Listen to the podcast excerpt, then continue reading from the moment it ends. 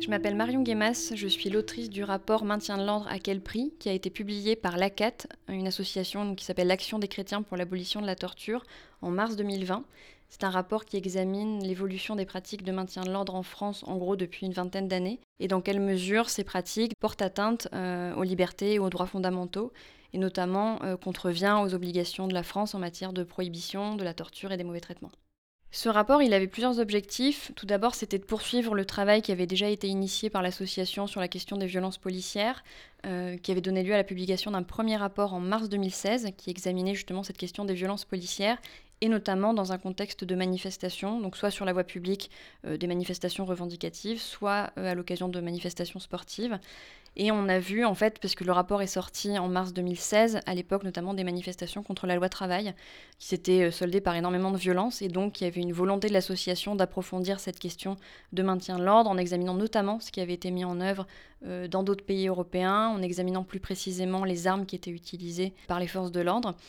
Et bien évidemment, euh, les manifestations des Gilets jaunes, puis contre la loi retraite, etc., ont confirmé euh, la nécessité d'approfondir davantage cette question. Donc le premier objectif, c'était vraiment d'analyser concrètement la situation dans laquelle on était, pourquoi il y avait des problèmes, dans quelle mesure il y avait des violations des droits. Notre volonté, c'était aussi de vulgariser un petit peu cette question-là, puisque dans le cadre de ce rapport, j'ai lu énormément de sources différentes. J'ai essayé d'avoir une approche interdisciplinaire. Donc j'ai examiné des textes juridiques, euh, des travaux euh, sociologiques, historiques, des documents euh, plutôt techniques sur les armes. Vraiment essayer de, de voir un petit peu tout ce qui avait été fait sur le sujet, ou en tout cas le plus possible, et de synthétiser tout ça dans un document qui serait accessible au grand public, à des personnes qui souhaitent s'intéresser aux pratiques de maintien de l'ordre. On souhaitait également intéresser les journalistes, c'est-à-dire aussi leur donner de la matière pour éventuellement, dans le cadre de déclarations politiques, du gouvernement, de syndicats de police, etc., pouvoir éventuellement faire contrepoids sur certaines déclarations et apporter de la nuance dans ce qui pouvait être dit dans le cadre du débat sur les pratiques policières et notamment euh, de maintien de l'ordre. Le travail est basé sur donc l'analyse de différentes sources documentaires et des entretiens. Euh, l'idée, c'était vraiment de rencontrer le plus de personnes différentes concernées par cette thématique et pas forcément que des gens qui étaient d'accord avec, euh, avec notre approche. Euh, donc j'ai rencontré en tout, j'ai fait 55 entretiens avec des représentants des forces de l'ordre, donc policiers, gendarmes, des avocats, des magistrats et des procureurs. J'ai rencontré un médecin, des chercheurs, donc historiens, juristes, sociologues, politistes, des personnes qui avaient été blessées à l'occasion de manifestations. J'ai également pu rencontrer le cabinet du ministère de l'Intérieur, euh, l'inspection générale de la police et de la gendarmerie nationale et le défenseur des droits. Des représentants de police étrangère ou des chercheurs dans d'autres pays. Donc du coup, c'était pas forcément évident de les rencontrer euh, directement, mais ça permettait quand même d'alimenter euh, le travail de réflexion, notamment dans la quatrième partie du rapport qui essaye d'examiner un petit peu ce qui se fait dans d'autres pays et de proposer des pistes de réflexion, sans pour autant bien évidemment dire qu'il y a un modèle parfait et qu'il suffirait de faire comme tel ou tel pays, mais en tout cas de dire que voilà, dans tel pays, il y a telle pratique qui est mise en place et peut-être qu'on pourrait regarder d'un petit peu plus près et voir dans quelle mesure on pourrait s'en inspirer. Un aspect intéressant de pratiques qui sont mises en œuvre dans d'autres pays européens, c'est notamment la pratique des officiers de liaison. C'est-à-dire, c'est des agents, notamment qui représentent la police, euh, qui sont déployés dans le cadre de la manifestation pour communiquer en permanence avec les manifestants, enfin avec toutes les personnes qui se trouvent dans l'espace public au moment de la manifestation, et principalement pour expliquer le travail de la police et les actions de la police. Par exemple, en Allemagne, quand il y a une interpellation de quelqu'un qui est suspecté d'avoir commis une infraction, des officiers de liaison, qui sont identifiables avec une tenue particulière, vont aller expliquer aux personnes qui se trouvent à proximité pourquoi cette personne a été interpellée. Pour pas qu'au finalement, les gens qui se trouvent sur place enfin que ça crée une incompréhension et donc potentiellement des tensions et de la violence.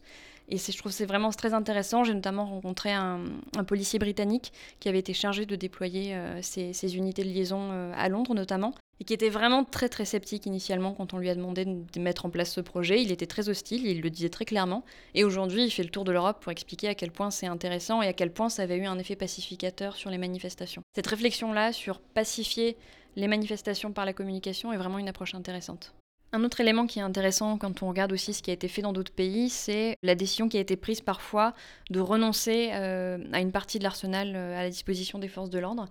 et donc le choix de retirer euh, des armes qui étaient jugées comme trop dangereuses ou en tout cas qui pouvaient contribuer à l'escalade de la violence. Donc par exemple c'est le cas des grenades explosives en Allemagne, et un exemple qui m'a vraiment interpellée, c'était l'Irlande du Nord, puisque j'ai pu échanger avec un policier qui était en poste à Belfast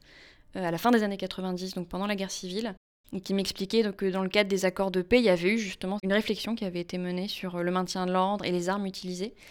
Et notamment une arme qui était largement mise en cause, c'était un équivalent du lanceur de balles de défense, même si la composition était différente, mais qui était à l'origine de très nombreuses blessures graves et même de décès. Et donc, il a vraiment été décidé de dire, bah, en fait, voilà, là, on, utilise des armes qui sont trop dangereuses, qui créent trop de tension, et donc on va les utiliser beaucoup moins. En plus, ils ont une approche de transparence qui est incomparable par rapport à la France, et donc on peut voir effectivement euh, tous les semestres combien d'armes sont utilisées par les forces de l'ordre. Est-ce qu'elles ont été sorties du véhicule et effectivement utilisées ou pas, ou juste sorties mais pas utilisées? Et on voit qu'on arrive à 4 ou 5 tirs par semestre alors que c'était des pays qui en utilisaient très largement, mais il y a eu ce choix de se dire, bah en fait non, c'est des armes qui posent trop de problèmes et donc on va y renoncer. Il y a aussi des réflexions, par exemple, qui sont menées sur les gaz lacrymogènes, qui sont énormément utilisés en France, et qui sont effectivement dans la doctrine traditionnelle du maintien de l'ordre comme permettant de maintenir à distance et donc de pas euh, blesser physiquement euh, directement les manifestants. Reste que pour certains pays, c'est vraiment des armes qui, par leur usage indiscriminé, c'est-à-dire qu'elles touchent indifféremment toutes les personnes qui sont à proximité, donc qu'elles participent à la manifestation ou non, qu'elles se soient rendues coupables d'infraction ou non, et que pour ces polices-là, en tout cas pour certaines, le recours au gaz lacrymogène, c'est clairement un facteur de montée en tension, puisqu'on va viser des personnes qui n'ont rien fait et qui potentiellement, en réaction, vont adopter un comportement violent parce qu'elles vont se sentir injustement attaquées par les forces de l'ordre.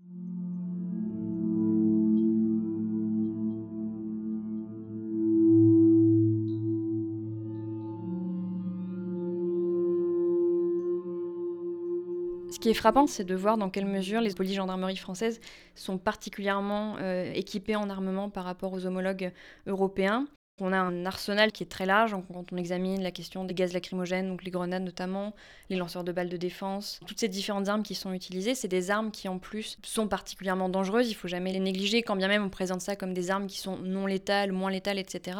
Euh, elles tuent effectivement moins que les armes à feu, euh, mais elles peuvent quand même blesser grièvement, mutiler de manière permanente et euh, parfois effectivement causer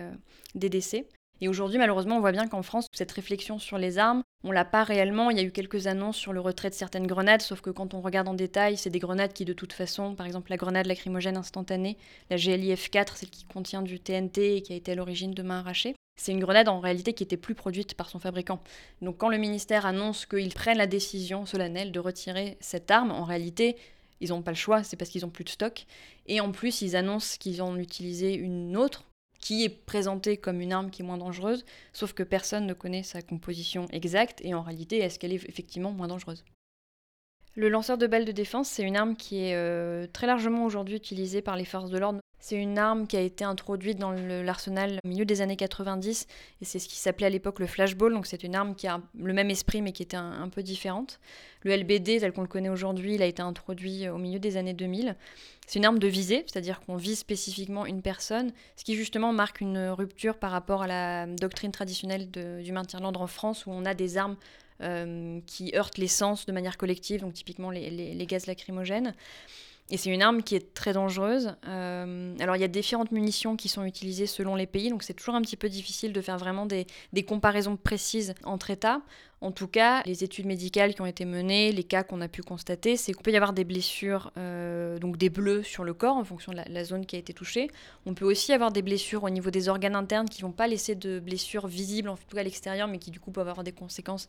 éminemment importantes. Des cas de lésions oculaires irréversibles des conséquences au niveau cérébral. Et c'est une arme qui serait aussi en cause dans des décès. Donc le flashball a été mis en cause dans le décès d'une personne en 2010 à Marseille et serait en cause dans une autre affaire qui est toujours en cours d'instruction. Donc on ne sait pas exactement ce qui s'est passé, mais en tout cas serait en cause dans le décès d'une personne en 2017. Donc une personne qui a reçu un tir de LBD au niveau du thorax et qui du coup aurait entraîné des lésions euh, cardiaques irréversibles. La personne en serait euh, décédée.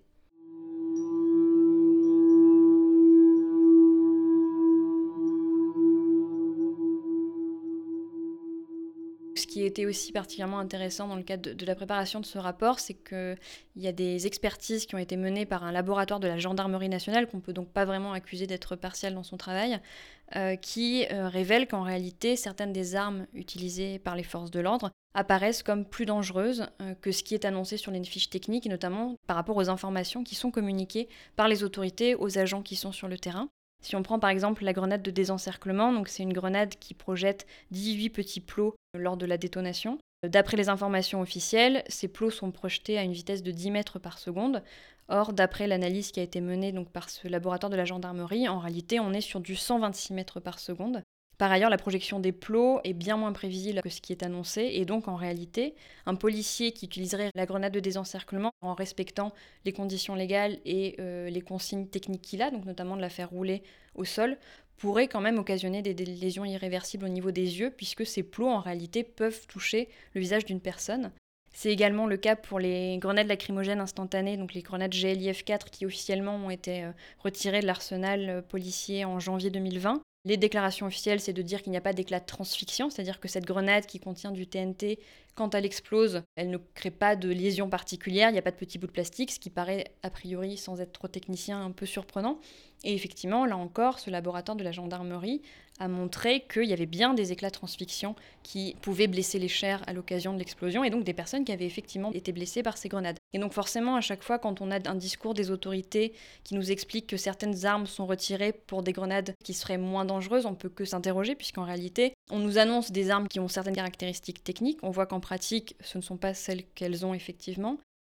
et par ailleurs, ce qui m'a beaucoup frappé, c'est que les policiers et les gendarmes que j'ai interrogés sur cette question des armes qu'ils utilisent, aucun ne connaissait ces expertises de la gendarmerie, aucun n'avait connaissance en réalité de la vitesse réelle, enfin de la puissance réelle de ces armes. Et c'est particulièrement préoccupant puisque finalement on envoie des agents sur le terrain sans leur expliquer réellement les armes qu'ils ont dans leurs mains et les dangers qu'ils peuvent occasionner. Ce à quoi il faut ajouter euh, un manque profond de formation de la part des agents des forces de l'ordre, et par exemple des cas de policiers qui sont formés sur la base de PowerPoint à l'utilisation de ces grenades, et qui en réalité à l'entraînement n'en utilisent pas parce qu'il faut faire des économies et que ça coûte cher de, dégoupiller des grenades. Et donc on se retrouve forcément sur le terrain avec des situations euh, qui dérapent et des personnes qui finissent mutilées à vie parce que ces armes sont excessivement dangereuses et parce qu'on a des agents qui ne sont pas formés pour les utiliser. Et ça, c'est à mettre en lien de manière plus générale avec un problème chronique de transparence sur les questions policières en France. Donc on n'a pas d'informations concrètes sur les armes qui sont utilisées, sur leur composition, sur leur dangerosité réelle. Quand des armes commencent à être utilisées sur le terrain, on ne le sait pas forcément et on le découvre un petit peu par hasard. Et il y a effectivement eu des personnes qui ont été grièvement blessées par des armes qui étaient testées. Sauf que quand elles se retrouvent en justice à essayer de prouver ce qui s'est passé, eh ben, elles ont un mal fou à pouvoir prouver qu'en réalité c'est bien des armes des forces de l'ordre qui sont en cause dans leurs blessures et pas euh, quelque chose qui serait intervenu dans le cadre de la manifestation. On n'a pas non plus de chiffres officiels sur le nombre de personnes qui seraient tuées ou blessées à l'occasion d'opérations de police ou de gendarmerie. L'IGPN a fait un effort en ce sens euh, en 2018 en publiant pour la première fois le nombre de personnes euh, blessées et tuées à l'occasion d'opérations de police. Le problème, c'est qu'on a un décompte qui est fait sur des critères qui sont trop restrictifs. Que la personne ait été blessée lors d'une opération de police, ça paraît assez évident. Mais il faut aussi qu'elle soit vue reconnaître une incapacité totale de travail supérieure à 9 jours. Euh, ce qui est extrêmement important. Il y a des cas de personnes, par exemple, qui ont perdu des dents, etc., et à qui on reconnaît seulement un ou deux jours d'ITT, euh, et qui donc, par exemple, ne rentrent pas dans ce décompte-là. Du côté de la gendarmerie, on n'a aucun chiffre officiel euh, qui est avancé, donc on ne sait pas en réalité ce qui se passe. Et c'est d'autant plus problématique qu'en parallèle, les autorités n'hésitent pas régulièrement à mettre dos à dos un nombre de personnes blessées en manifestation, par exemple, avec le nombre d'agents, policiers ou gendarmes blessés.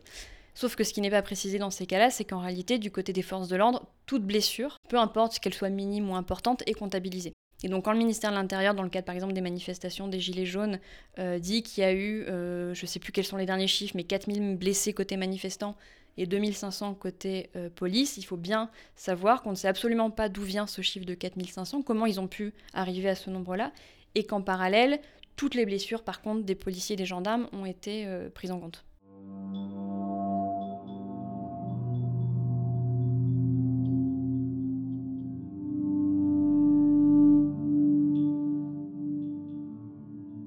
Un autre aspect particulièrement préoccupant quand on examine la question des violences policières, c'est la difficulté que rencontrent euh, ces personnes à obtenir justice, pour plein de raisons qui sont effectivement liées à la question euh, des relations entre euh, la police et la justice, parce que ce sont des gens qui ont l'habitude de travailler ensemble et donc ça crée des relations biaisées. Il y a aussi un esprit de corps, bien sûr, entre certains policiers et gendarmes qui vont bien voir qu'il y a des comportements illégaux de la part de leurs collègues, mais qui vont pas forcément vouloir les dénoncer. On voit aussi qu'un gros problème, c'est de réussir à identifier l'agent qui est en cause dans les violences, notamment quand il y a une arme qui a été utilisée, parce qu'on a un problème de recensement de l'utilisation de ces armes. Donc si officiellement les policiers et les gendarmes sont tenus de renseigner un fichier après l'utilisation de chaque arme en expliquant pourquoi ils l'ont utilisée, dans quel contexte, etc., en pratique, c'est pas toujours le cas, et donc quand la personne porte plainte et qu'on consulte ces fichiers, ben, on n'arrive pas à savoir en réalité qui est l'agent à l'origine du tir. On a aussi des problèmes d'identification parce que certains agents ne portent pas leur numéro d'identification, parce qu'ils dissimulent leur visage, etc. Les vidéos euh, de télésurveillance dans la rue ne fonctionnaient pas, ou parce que les vidéos ont été écrasées parce qu'on a trop attendu pour lancer les enquêtes. On a vraiment une multitude de facteurs qui font qu'en réalité, les personnes qui se lancent et qui portent plainte euh, pour ces violences, souvent, euh, doivent vraiment faire face à un... C'est un vrai parcours du combattant pour elles d'obtenir justice. Et donc, au final, on a une justice pénale qui n'arrive pas à condamner. Et quand bien même on pourrait avoir des situations où on constate qu'effectivement le recours à la force a été illégal et donc il devrait y avoir une condamnation, dès lors qu'on ne peut pas identifier l'agent en cause, il ne peut pas y avoir de condamnation. Et quand bien même, après de très longues années de procédure, il y a des condamnations, ce qu'on constate, c'est qu'elles sont souvent très faibles. C'est pour ça qu'une perspective qui s'ouvre pour les avocats, c'est de saisir la justice administrative, qui permet, elle, de condamner l'État, en engageant directement la responsabilité de l'État, et donc ça permet finalement d'avoir des condamnations y compris dans certains cas où la justice pénale avait conclu à des non-lieux pour des problèmes d'identification. Et justement, euh, par rapport à ça, la justice administrative, elle va aussi considérer qu'il est de la responsabilité des autorités françaises, de l'État, de devoir, de permettre d'identifier les agents qui sont sur leur terrain. La jurisprudence administrative va également examiner la formation des agents qui sont en cause, est-ce que l'État a failli dans ses obligations de former les agents qui sont envoyés sur le terrain, etc. Et donc du coup, c'est des condamnations qui sont intéressantes, qui sont symboliques aussi, puisque justement, ça permet aussi de sortir un peu de ce discours selon lequel, bon ben voilà, un policier a été condamné, c'était une brebis galeuse, et puis finalement, on n'interroge pas l'institution. Avec ces condamnations de l'État au niveau administratif, on permet vraiment d'interroger plus largement les responsabilités des autorités françaises dans des manquements et dans des violences illégitimes.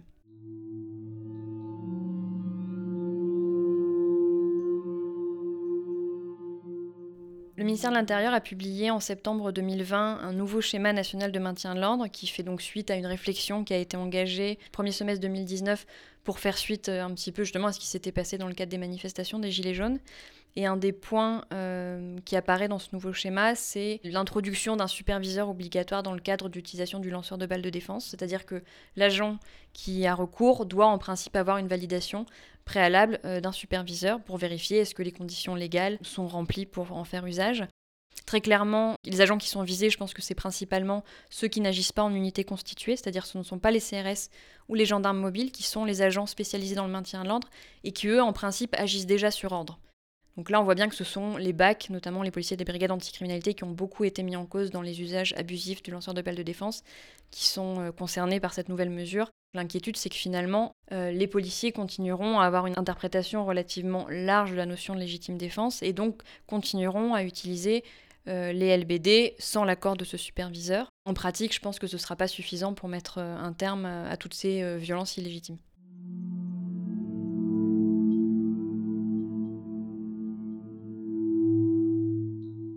On a finalement un sentiment de frustration qui n'est pas vraiment une surprise quand on voit la façon dont sont passées les choses ces derniers mois, mais finalement on a le sentiment que ce n'est qu'une confirmation de tout ce qu'on voit euh, mis en place depuis plusieurs années. Les tendances à la judiciarisation, le recours aux drones, euh, le maintien d'un armement important, quand bien même il y a des petites nuances qui sont apportées sur le retrait par exemple de la grenade de désencerclement, mais qui est remplacée par une autre grenade, euh, le petit changement sur les LBD, au final on n'a aucun changement d'approche fondamentale. On a le sentiment que la manifestation est uniquement vue comme un trouble à l'ordre public et absolument pas comme l'exercice d'une liberté fondamentale, malgré le discours qu'on a en introduction du nouveau schéma. On a quelques annonces qui pourraient paraître intéressantes sur les aspects de communication, donc la mise en place de ce qui s'apparenterait à des officiers de liaison, sauf que malheureusement on ne sait pas trop comment ces unités seront constituées, est-ce que ce seront uniquement des policiers? Si ce sont des policiers, quelle formation ils auront reçu puisqu'il ne s'agit pas uniquement d'envoyer des policiers qui ne seront pas formés, notamment par exemple euh, à la psychologie des foules, aux sciences sociales, etc. Sur les dispositifs techniques de communication, le recours aux SMS groupés, aux panneaux de signalisation, etc., ce ne sera pas mis en œuvre avant le deuxième semestre 2022, il me semble. Donc finalement, le peu d'annonces qui pourraient aller dans le bon sens, on reste un peu sur notre fin puisqu'on n'a pas de précision concrète sur la façon dont ce sera mis en œuvre. Par contre, tous les aspects qu'on estime négatifs et qui ont déjà été très largement critiqués, eux sont tous confirmés, notamment le recours à des agents non spécialisés dans les opérations de maintien de l'ordre, qui désormais seront tenus de, suivre un minimum de formation en la matière. Malheureusement, quand on voit les conditions de formation aujourd'hui des policiers et des gendarmes, on peut que craindre qu'à l'instar des autres formations, en pratique, ils n'auront pas le temps de les suivre et donc ils seront malgré tout déployés sur le terrain, comme c'est déjà le cas, sans être formés de manière adéquate. Ce qui interpelle également dans ce nouveau schéma euh, de maintien de l'ordre, c'est la place des journalistes et des observateurs euh, des manifestations. Ce sont notamment ces collectifs d'associations qui se sont euh, constitués pour observer les pratiques de maintien de l'ordre en manifestation. Et dans ce nouveau schéma, on impose aux journalistes et aux observateurs de respecter immédiatement les ordres de dispersion lorsqu'il y a un attroupement qui est constitué. Le problème, c'est que les journalistes et les observateurs ont bien évidemment un rôle à part dans le cadre des manifestations. ils sont justement là pour observer les éventuels recours excessifs à la force. Et donc il est important qu'ils puissent être traités différemment. Et d'ailleurs, ça fait partie des recommandations des organisations internationales en la matière, notamment de l'Organisation pour la sécurité et la coopération en Europe, qui rappelle bien que les journalistes ont une place à part dans le cadre de la manifestation et doivent être traités différemment des manifestants et doivent examiner quelles sont les pratiques des forces de l'ordre et éventuellement pouvoir euh, documenter euh, des pratiques illégales.